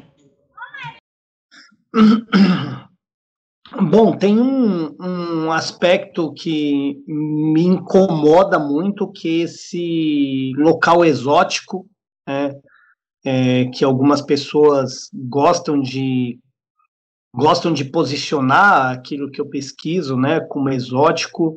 Eu estou tra trabalhando, aprendendo, convivendo com experiências de pessoas reais que vivem a vida, que ultrapassam os desafios de um país tão desigual, de um país tão violento, de um país tão perverso, e acolher suas histórias é um privilégio que eu tenho e, e, me desconforta esse lugar exótico que as pessoas gostam de posicionar. Esse é um ponto. Por outro lado, eu acho que aí tem uma questão ética, né, no ponto de vista na metodologia da pesquisa, é, do método mesmo, que eu não faço, eu faço pesquisa, eu não faço defesa de fé. A minha fé é, res, é reservada a um ambiente privado, né, nos meus espaços privados. Eu faço pesquisa e todas as vezes que eu é, tenho contato com interlocutores, seja do chamado mundo do crime, ou as pessoas que eu convivo aí no futebol de várzea, é, associativismo civil ou, ou, do universo pentecostal, são pessoas é, que eu consegui estabelecer relações fruto a dinâmicas de pesquisa que eu fui aprendendo é, durante quase 15 anos, né? Em 15 anos eu fui aprendendo como eu me relaciono com essas pessoas, como que eu aprendo com elas, é, e aí tem uma questão ética mesmo, absolutamente ética, né? Há uma, há um, uma vantagem do meu lado que eu nunca sou visto necessariamente como pesquisador ou como aquele indivíduo externo, aquele sujeito externo, né? É, o, é, o outsider, assim, que, que vem ocupar um espaço é, circunstancial é, de observação. Eu sou muito mais insider é, fruto de uma série de relações que eu construí. Então, todos os ambientes que eu vou, né, se eu agora eu tô, tô acompanhando a trajetória de alguns pastores e pastoras de algumas igrejinhas, assim, e o meu contato com eles é, e com elas não foi como assim, ah, o pesquisador está indo aí, é que outras pessoas que eu já tenho vínculos me permitiram, me abriram espaços, me levaram, me levar, me oportunizaram essa ponte.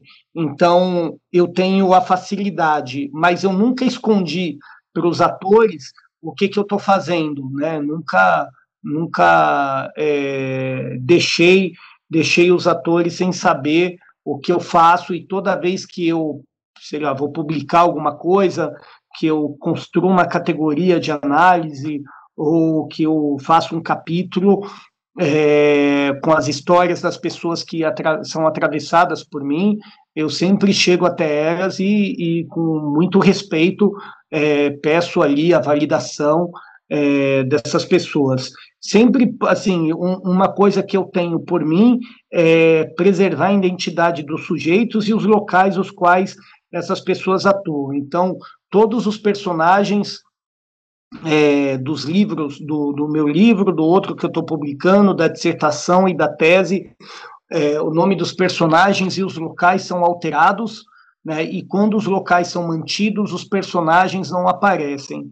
Por, por respeito aos personagens, por respeito à caminhada deles, é, mas é uma questão assim ética. Eu tenho um compromisso ético com a pesquisa, tenho um compromisso ético com essas pessoas, e aí você cria uma finura metodológica, porque é, a gente vai ver que o, a metodologia é, a gente está trabalhando, sobretudo, com o aspecto antropológico, sociológico da, da etnografia, é, vai criar barreiras, né? Por exemplo, eu converso com pessoas que têm problemas na justiça, são pessoas que, que escolheram ou que vivem, nem sempre escolheram, mas que vivem uma vida em, em confronto cotidiano, né, em tensão cotidiana. Então, eu tenho que tomar cuidado da minha aproximação com essas pessoas, mas, ao mesmo tempo, eu tenho que preservar a identidade deles, porque são pessoas que é, podem, é, alguns são procurados pela justiça, outros né, têm, têm, têm trajetórias de atividades que não foram imputadas no Código Penal, e se eu coloco em pesquisa, posso atribuir um crime à pessoa, é, então, eu, é um, isso você desenvolve, né? Você desenvolve no campo. Eu não encontrei nos manuais, fui batendo cabeça, trocando figurinha. É, então, a metodologia é uma coisa que é uma preocupação que eu tenho permanentemente. Muito interessante sua fala, Wagner. E aí, pensando nesse, nesse campo de pesquisa, poxa, você estuda questões cotidianas e comuns para grande parcela dos moradores de São Paulo, né? Mas quais são suas motivações, né, de tratar essa temática de, vista como um, um, um, tema de não muita prioridade dentro da academia? Bom, é, Marina, eu, eu vejo que, no ponto de vista é, mais pragmático, os objetos de tempo presente são dificultosos de análise para historiadores. Né? Por exemplo, os atos de 2013, é, ou a própria pandemia, como exemplo, é, são observáveis com mais facilidade por jornalistas é, e, e sociólogos, e nós historiadores temos uma dificuldade muito grande com o tempo presente, porque o tempo presente é uma categoria nova, né, é uma categoria mais recente nos estudos históricos. Esse é um ponto. Eu entendo que eu atravesso a década de 90, eu vivi, cresci nas periferias urbanas, e essas dinâmicas sempre me foram presentes enquanto trajetórias de vida, assim. E quando eu fui, é, já no final da minha graduação, é, numa disciplina de sociologia, é, aí na PUC mesmo, a, a ideia era apresentar alguma, alguma experiência social é, que ocorresse, na, que, que estivesse ocorrendo nas cidades, uma, uma parada assim. E eu vi os colegas se preocupando com associativismo civil, terceiro setor, é, movimentos sociais aí, movimento negro importantíssimo, movimento de mulheres, e, e eu fi, fiquei ali é, sem me achar, não, não me achava, não, não, tinha nada que, sei lá, eu, embora todos os temas importantes, eu não me via em nenhum, nenhum desses temas assim como pertencimento de, de, de identitário, assim, né? E eu estava em um ambiente, né? Eu estava na quebrada, é, olhando os trânsitos do PCC e, e da igreja. Eu falei, meu, isso daqui é um fenômeno social, assim, isso é um puta fenômeno social. E fiz um trabalho descritivo é, tímido, né, de, de escrever uma igreja em São Paulo que boa parte dos membros eram ou foram do primeiro comando da capital.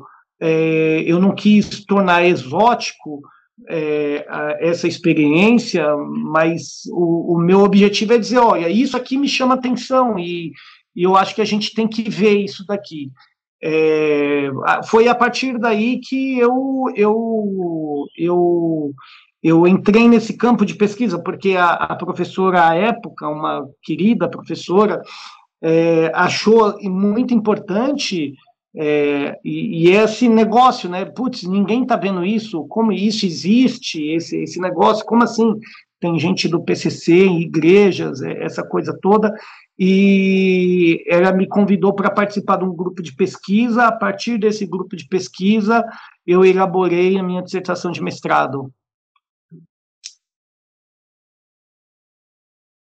É, o Wagner, a gente tinha comentado em off antes de começar a gravação a respeito da, da merda que é, aos olhos da universidade, algumas, algumas temáticas. É, você lembra de ter, na época que você propôs, começar a trabalhar com o que você trabalha, ter passado por alguma situação de constrangimento em relação a isso?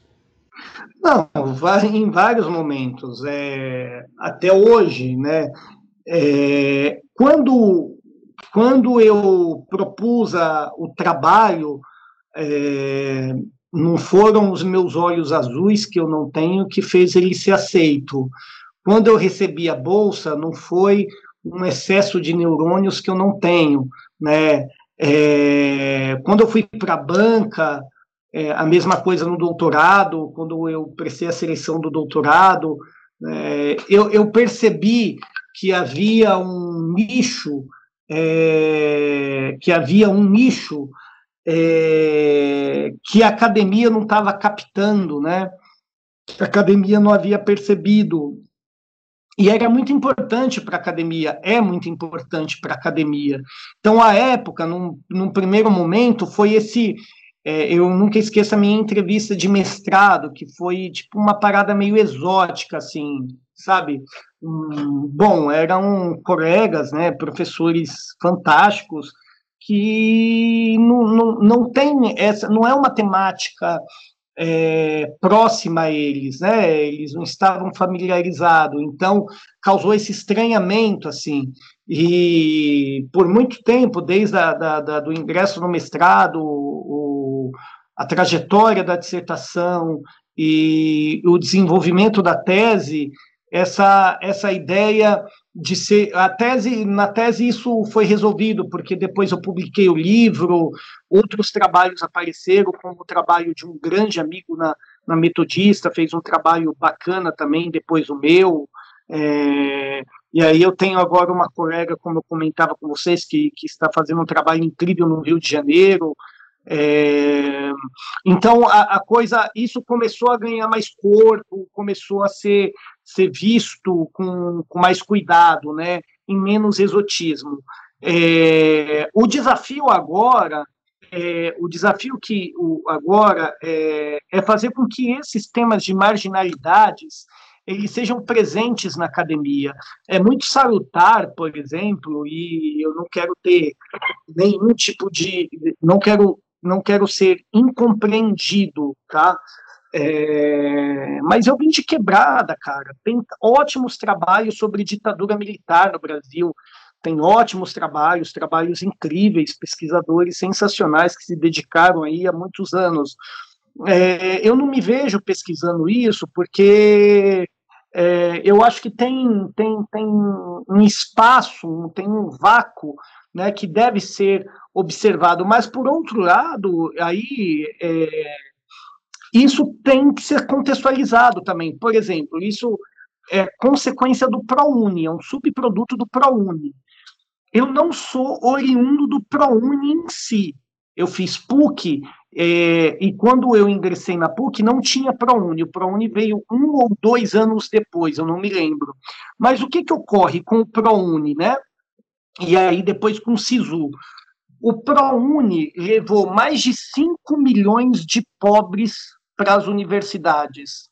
Gente de quebrada, né, é, de periferia, é, cada qual no seu curso, cada qual com a sua trajetória, e essas pessoas trouxeram as suas demandas para a universidade. Dessas pessoas que encerraram a graduação e que foram para pós-graduação, muitos temas, né, essas temáticas de margem, por exemplo, música, samba, futebol de várzea, temas de marginalidade. A, a, eu conheço uns amigos lá em São Carlos que tem um grupo chamado Na Margem, grupo de estudos de marginalidade. Você tem muitos pró-unistas e muita gente do SISU. Então, essas pessoas, quando a quebrada entra na academia, há uma mudança na academia, porque aquilo que a gente está vendo lá não está nos representando, ou chegou um esgotamento. Então, a gente provoca um movimento dentro da academia, trazendo novas coisas. Trabalho sobre prostituição, trabalho sobre tráfico, trabalho sobre. É, é, tem um trabalho incrível sobre sobre marreteiros no trem, trabalho sobre é, roubos de carro, sobre receptação, sobre samba, temas que estavam né, na margem, o que o professor Luiz adora, né, tem um tema, ele gosta muito desse, desse conceito, temas que estavam na franja da história, né, é, e aí a história social tem uma capacidade de capilarizar essa temática. Então, se eu venho nessa, nessa onda, eu venho nessa onda, é, tem, cara, ótimos trabalhos, assim, mas a história antiga não me fascina para eu produzir pesquisa. Tem ótimos pesquisadores, a, a, a, Idade Média, esses temas mais tradicionais da história. E aí é, é a minha trajetória, eu estou pesquisando um pouco de mim mesmo. Eu, eu vim de Itapevi, moro na Zona Leste, né? É, é minha quebrada. Então, quando eu estou atravessando, igual ontem eu estava lá em Itapevi, é, é, é, eu vi a minha pesquisa, mas a minha trajetória pessoal. O, o gordão que aparece na minha tese de doutorado, é, eu fui lá tomar um café com o cara ontem, né? Agradecer, saber como que ele tá, não sei o quê. Ou seja, tem um contexto histórico de temas que emergem na academia, fruto do ProUni. Se a galera do ProUni entre 2004 e 2005, isso vai ter um resultado a partir de 2010, 2011, 2012, e a gente vê, por exemplo, na margem em São Carlos, o grupo na PUC de São Paulo, um grupo na USP, começa a surgir uma galera que está pesquisando, outros trazendo as suas trajetórias como objeto de pesquisa, entendeu? Maravilha. É... Dando sequência aqui. Gabriel de novo. Gabriel tá bastante falante no episódio de hoje. Perdeu, Lucas. Perdeu seu espaço aqui. é, você falou da, da questão de, de não colocar o nome né, das pessoas, falou agora do, do gordão que você colocou no seu mestrado, foi tomar um café com ele. É, eu queria saber como que você seleciona as fontes do, do seu trabalho e como que é trabalhar com, com a história oral, né? Que parece que você trabalha muito com a história oral. É, até porque suas fontes estão vivas, né? Isso, isso. Olha, eu trabalho muito com etnografia, né, observação participante, muita e muita história oral e muito, muito campo, muito campo. Meu trabalho é absolutamente um trabalho de campo. Os personagens, Gabriel, por exemplo, hoje uma coisa que me chamou atenção, eu fui é, o Gordão aparece no meu doutorado. O Cadu é o cara que aparece no meu mestrado. O Cadu é um cara que veio do mundo do crime antes do PCC, né? E aí, quando o PCC chega na quebrada, ele vira irmão do PCC. É, em 2003, 2004. Em 2006, ele vira irmão pentecostal. Ele é o irmão que virou irmão a trajetória do Cadu é que dá o título à dissertação. Ele é irmão, porque a categoria irmão é nativa, analítica e descritiva também. Então, é muito comum você dizer, ah, o menino ali é irmão, para dizer que ele pertence né, ao primeiro comando. É, mas é comum você falar, paz do Senhor, irmão. Né? Ah, vou lá na igreja, viu, irmão? Então, o Cadu é o irmão, né, primeiro do comando, depois ele vira irmão da, da igreja, mas não sai do comando quando entra na igreja. Ele, por isso que é o irmão que vira irmão e mantém uma dupla pertença ali, mantém essas duas irmandades entranhadas na, na trajetória dele. É, em, um, em um determinado momento, conversando com o Cadu, é, o Cadu me veio porque eu passei a frequentar uma igreja pentecostal no Itaim Paulista, em 2006, e morava em Itapevi. Nessa igreja, é, era tudo muito diferente, tinha uma, o que o Brau está cantando lá, bem diferente do estilo dos crentes. Essa igreja tinha uma mesa de bilhar no mezanino, pimbolim, uma cesta de basquete no centro da igreja, o, as músicas eram rap, todos os louvores eram rap, e o pastor usava tipo um macacão laranja na, na pregação, e vários meninos lá da igreja era, do, é, era correria ou foram, né? E aí passei a frequentar essa igreja, frequentar, observar, observar, frequentar, frequentar. Aí o pastor uma vez me deu uma carteirada, queria saber se eu estava, mano, qual era a minha caminhada. E não, tô aqui, mano, tô aqui. E fui, fui indo e passei por um processo de conversão, não tenho problema nenhum em dizer isso. E comecei a acompanhar a trajetória do Cadu. Teve um dia que eu fui à casa do Cadu fazer campo, é, e quando eu fui à casa do Cadu, ele não havia me dito, mas tinha outros dois meninos, outros dois caras lá na casa do Cadu. É, e quando eu cheguei na casa do Cadu, um, um dos caras falou: Ah, você que é o professor Wagner? Tipo, fiquei meio assustado assim, né? Ah, sou eu, irmão, sou eu sim, porque. Ah, não, cara, eu li. Eu li o, o seu livro lá, cara. A gente estava na tranca ele estava preso e teve uma saída, uma saída provisória e foi visitar o Cadu. Falou: "Ah, eu li, eu li seu livro na tranca, irmão". Aí, cara, foi a primeira vez que tipo me deu um susto assim. Eu falei, cara, como assim, meu? Você leu meu livro, velho? Tipo, eu achei que era meia do minha mãe, mas um grupo de amigos da academia que ia ter, cara. Não, a gente leu lá na tranca, lá, irmão, uma caminhada da hora, não sei o quê, pá. E aí ele quis ser interlocutor, assim, falou, não, a gente trocou várias ideias, aí muda a linguagem, né? A gente trocou várias ideias lá na tranca, não sei o quê, tem umas paradas que você fala aí, tem um menino que quer conversar também. Aí ele me colocou em contato com várias pessoas, tipo, pegou o telefone e falou, ó, oh, tô com o professor Wagner aqui, o um menino do livro, não sei o quê, pá, vou levar um livro autografado para você. Aí, meu, Oh, você vai mandar para dentro da cadeia um livro autografado? Quem pai não precisa disso não, pô.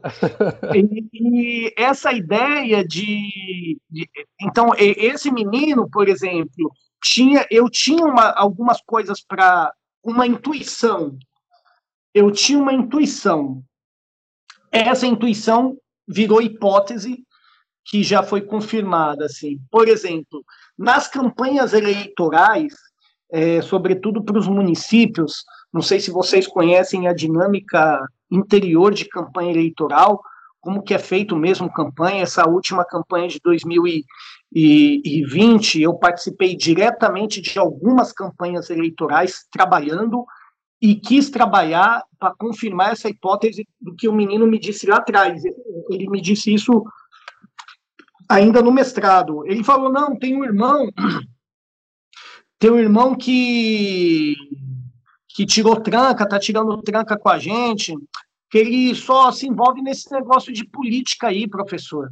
Ele só se envolve nesse negócio de política, ele, tipo, ajuda uns caras nas campanhas, não sei o quê, pá. Essa era uma. Tipo, eu tinha isso na minha cabeça, vez ou outra, algumas pessoas diziam, mas eu nunca pude confirmar. Aí, é, esse interlocutor, Gabriel, caiu, assim, caiu. E aí, por esse cara, tipo, fiz todo um cuidado, fui, né, conversei com o orienta, com o Londonha, falei, Londonha, eu descobri um negócio aqui, não sei o quê. E o Londonha, cuidado, você tem que tomar cuidado, e a gente na ansiedade da pesquisa, né? Não, vou visitar o cara, não sei o quê. Não, você vai na cadeia visitar o cara, você é doido. Aí eu fui lá, fui lá conhecê-lo, é, tem todo um processo, né? Eu já tinha ido outras vezes, mas todo um processo. E aí fui lá conversar com o cara e aí cria uma rede, né? Cria uma rede, é, ou seja, para essas pessoas, eu sou professor pesquisador, que eles têm, assim, é, a ciência de que eu não falo aquilo que eles querem, mas que eles me acham ético, né? Eles acham que eu não estou sacaneando eles. E eu acho também que é pelo fato de onde eu estou dizendo, né? Eu não tô, tipo, não sou jornalista, eles têm muita preocupação com jornalista. Então, toda vez que eu estou no campo, eu nunca levo.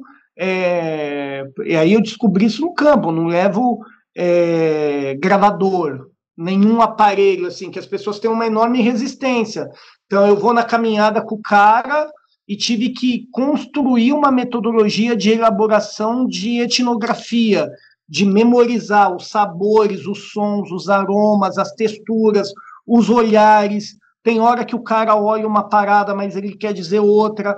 Tem hora que ele segura a voz, porque ele, meu, propositalmente. Então, eu fui desenvolvendo isso com muito tempo, assim, no mestrado e no doutorado.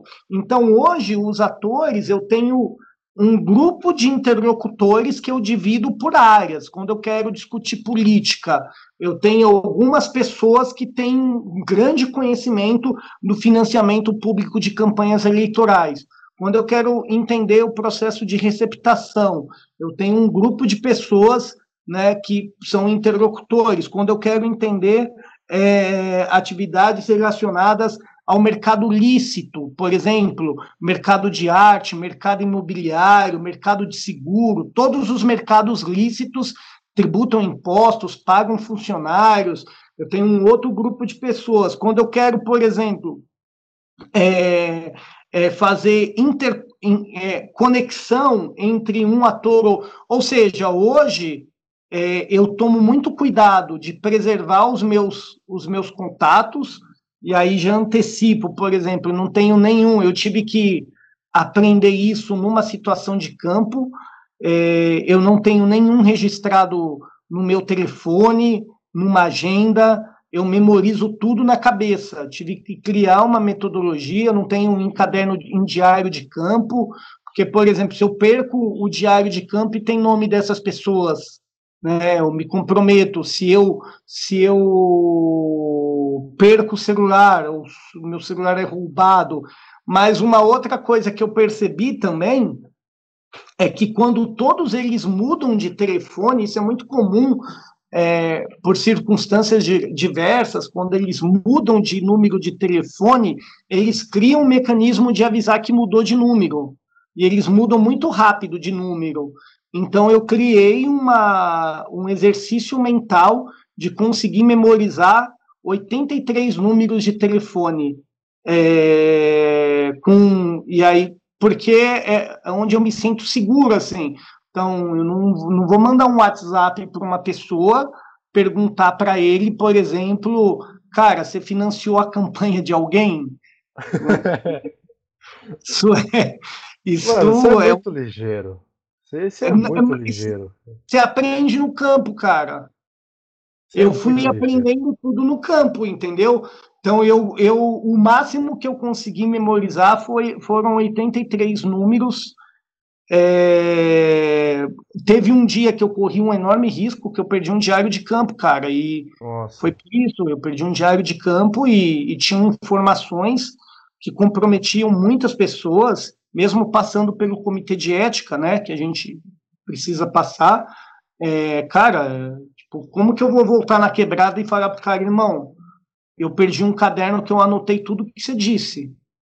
Falou, você é louco, cara, você anotou o que eu disse? Então, a, a, eu construí uma... É, é, eu construí instrumentais para essas situações. Né? Tem situação que é tranquilo, que dá para pegar gravador, tipo, a pessoa quer, ela quer aparecer, mas como o meu objeto trabalha com pessoas em trânsito na justiça, tipo, tem gente, teve um menino recentemente que ele tirou agora no, no final do, do ano, ele tirou uma saidinha de Natal, né? aí na pandemia tinha, tinha tirado tranca, por uma determinada situação, com, é, é foi apenado, estava é, trabalhando, fazendo todos os ritos para redução, remissão de pena e pegou a, a saída dele, mas bateu um negócio na cabeça do menino e assim quando ele saiu eu encontrei, né? Fiquei sabendo, alguém me disse e eu queria muito entender algumas coisas que tipo a questão da pandemia no cárcere, eu queria entender muito isso, né? Como está proibido a visita no cárcere e, e é uma pessoa que saiu, eu queria entender muito. E fui lá conversar com ele é, em um determinado lugar. É, cara, já sabendo que eu não podia levar gravador, nada disso, já estava maturado. É, e aí, meu, no mesmo dia que eu conversei com ele, ele se envolveu numa ação ilícita, cara. Se envolveu numa, sei lá, numa contravenção, em, num, num, BO gigantesco aí, foi procurado, e, tipo, eu assim, cara, e agora? O cara está sendo procurado, foragido, cometeu um crime.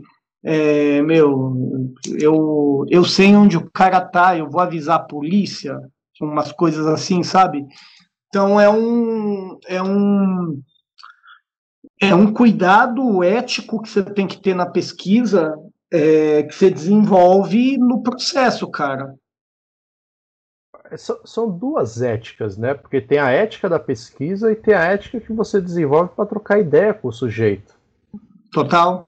Porque assim, você ah, tem a minha ética de pesquisa, por exemplo, eu não vou inventar que o cara falou tal coisa ou não vou inferir nada. Isso daí, beleza, uma ética básica, mas você tá ali olho no olho no cara, tipo, ele vai sacar em algum momento que você vai estar tá vai tá dando uma para cima dele, ele vai começar a meter o louco de alguma forma. Então você tem que ter duas éticas para trabalhar com, com, história social, assim, com sujeitos vivos.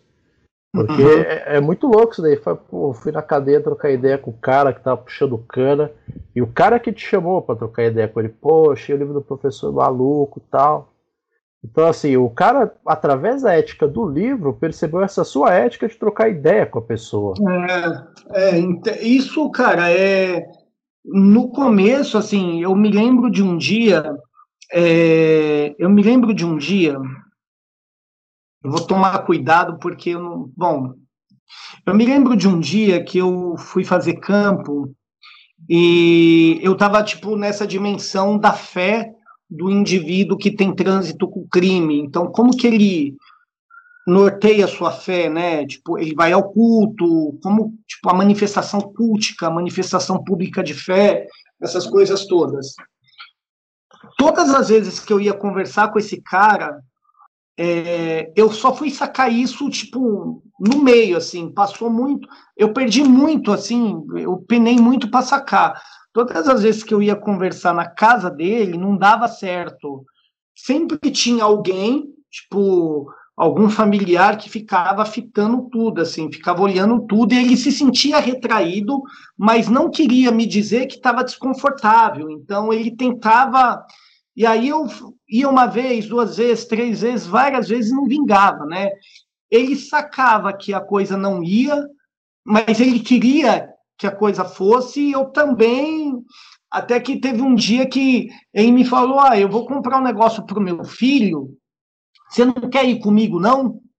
Daí eu, tipo, fui comprar um negócio. Ele foi comprar um brin brinquedo pro filho dele. E aí, cara, tipo, eu, eu não fui como, na minha cabeça, né, como pesquisador. Ao ir, é, sem, sem nenhum aparelho de pesquisa, essas coisas todas, o cara disse tudo que eu precisava saber, assim, tipo, nas ideias, mas ele não disse, ó, eu tô falando. Ele criou uma situação e foi nas ideias, foi trocando ideia. E daí eu falei para ele, mano, e a igreja, irmão, como que tá? Falou, a igreja tá mil grau, professor. É, ele, tipo, tipo Brau, falando, um juntando inimigo, outro juntando dinheiro. Falou, a igreja tá mil grau, mano, da hora, é mó da hora, mano, gosto da igreja pô, minhas crianças estão firmão na igreja, mano. Deus tem protegido, tem abençoado, não sei o quê, pá. E daí ele soltou assim, é. Depois que eu comecei a dizimar, irmão, minha vida mudou. Falei, sério, irmão? É, minha vida mudou, mano. Agora, Deus tem prosperado os negócios. Falando, mano, que louco que o cara tá me falando, velho, tá ligado? Deus tem prosperado, Deus prospera tudo aí, né, cara? E, meu, comecei a dizimar e foi nessa narrativa. Daí teve uma hora que ele queria tirar, tipo, o saldo da conta no banco, né? É, queria tirar um saldo. Daí a gente foi lá comprar um negócio para o filho dele, só fomos nós dois. Ele falou, professor, você manja desses esquemas de banco? Irmão, ah, eu manjo, eu tenho conta em banco, pô. Então eu queria tirar um saldo, mano. Você não me ajuda, não? Falei, mano, mas o que, que você precisa? Não, precisa tirar um saldo aí, mas eu não manjo, eu não conheço, não sei mexer. E aí não sabe mesmo, não, tipo, não manja nada de tecnologia, de banco, que tem que botar a biometria, esses bagulho. Eu falei, firmeza, mano, vamos junto. Então você me dá, eu ponho aqui, eu te aviso, ele não sabe ler. Daí ele ia tirar um, um saldo e ele falou: Não, vou tirar o dízimo, mano. Porque a noite vai ter culto, né, irmão? Deus tem abençoado, não sei o que, vou tirar o dízimo aí, dá certinho um dízimo pra igreja, pá. Firmeza. Mano, o cara tirou o saldo da conta, irmão. O que nós cinco, nós cinco,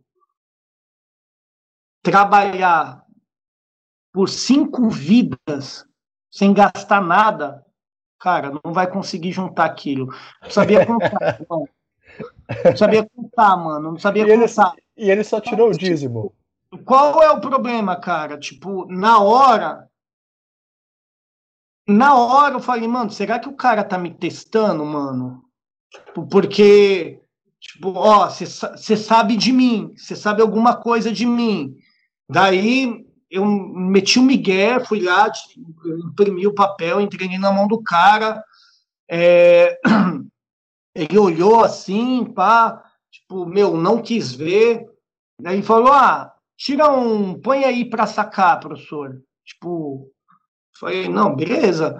Daí ele foi lá, sacou uma baita grana, cara. Não cabe dizer, mas uma baita grana. Falei, não, vou dizimar, vou dizimar essa caminhada na igreja aí, não sei o quê. Oh, Deus tem abençoado os negócios pra caramba, hein, irmão. Tipo, ele nunca mais tocou no assunto, eu nunca mais perguntei nada para ele, mas eu sabia, cara, que ele tipo movimentava muito dinheiro, exageradamente muito dinheiro. Eu não, precis, não precisei perguntar para ele para quê, de onde, né? É, e o cara dizimou. Eu fui no culto depois, quis acompanhá-lo na igreja, né? O cara, tipo, tem uma cena na série Sintonia que é igualzinha, cara. Tem uma série no Sintonia que o Bronx, tá ligado? O Bronx, eles estão num debate, aí depois o Bronx sai do debate e vai dar o dízimo da igreja num saco de pão gigantesco. Cara, quando eu vi Sintonia, eu falei, cara, eu vivi isso tipo há 10 anos atrás, velho. Você sabe então, o que é. Você tá ligado o que é. É uma situação que ninguém precisa falar nada. Esses cuidados de campo, você cria no campo. Né? Não foi para dissertação, não coloquei no livro, não está no doutorado, não está na etnografia. Cara, está numa experiência que eu vivi e é suficiente para eu ter aprendizado aí dentro, entendeu? Não existe, não existe Kozelek, não existe Artog, não existe conversa com o Fernando Londonho é. que te traga um repertório teórico para você ter essa sagacidade de ligar. Mas isso daí é, é, é, um exemplo dessa, dessa ética que você tem que ter com o cara. Caraca, mano, que negócio louco. É, Wagner, uma última pergunta a respeito disso.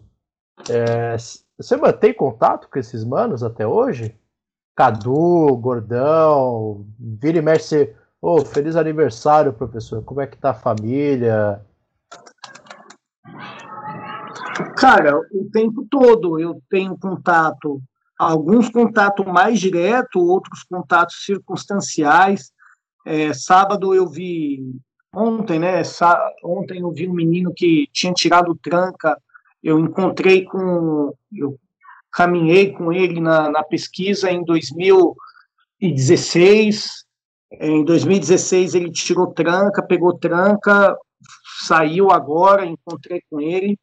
É, como eu ando muito em, cara, eu tô muito em periferia, muito, muito, eu tô o tempo todo em igrejinha, cara, igrejinha pentecostal, futebol de várzea, é, conversando com pastores e andando na quebrada, então eu sempre os encontro, assim, é, eu procuro manter sempre as portas abertas, é, manter respeito, as portas abertas, é, na época, eu vi que o Gordão, por exemplo, na, na pandemia, o Gordão sozinho entregou 1.500 cestas básicas, cara, sozinho.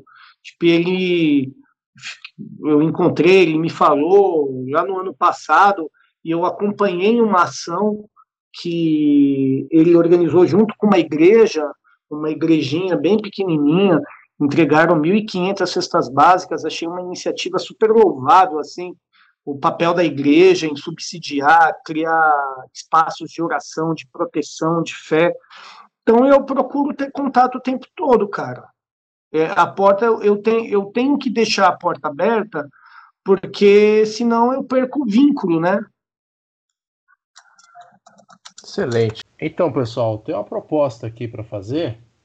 Como a conversa tá absurdamente boa, vamos fazer o seguinte: a gente vai interromper aqui entendeu? A gente vai dividir em duas partes, então a, até aqui vai ser a primeira parte e depois a gente posta a segunda parte dessa conversa com Wagner, tá certo? Lembrando que é sempre importante falar que as nossas indicações de filme, livros, músicas, supermercados e afins vão estar no segundo episódio, tá certo?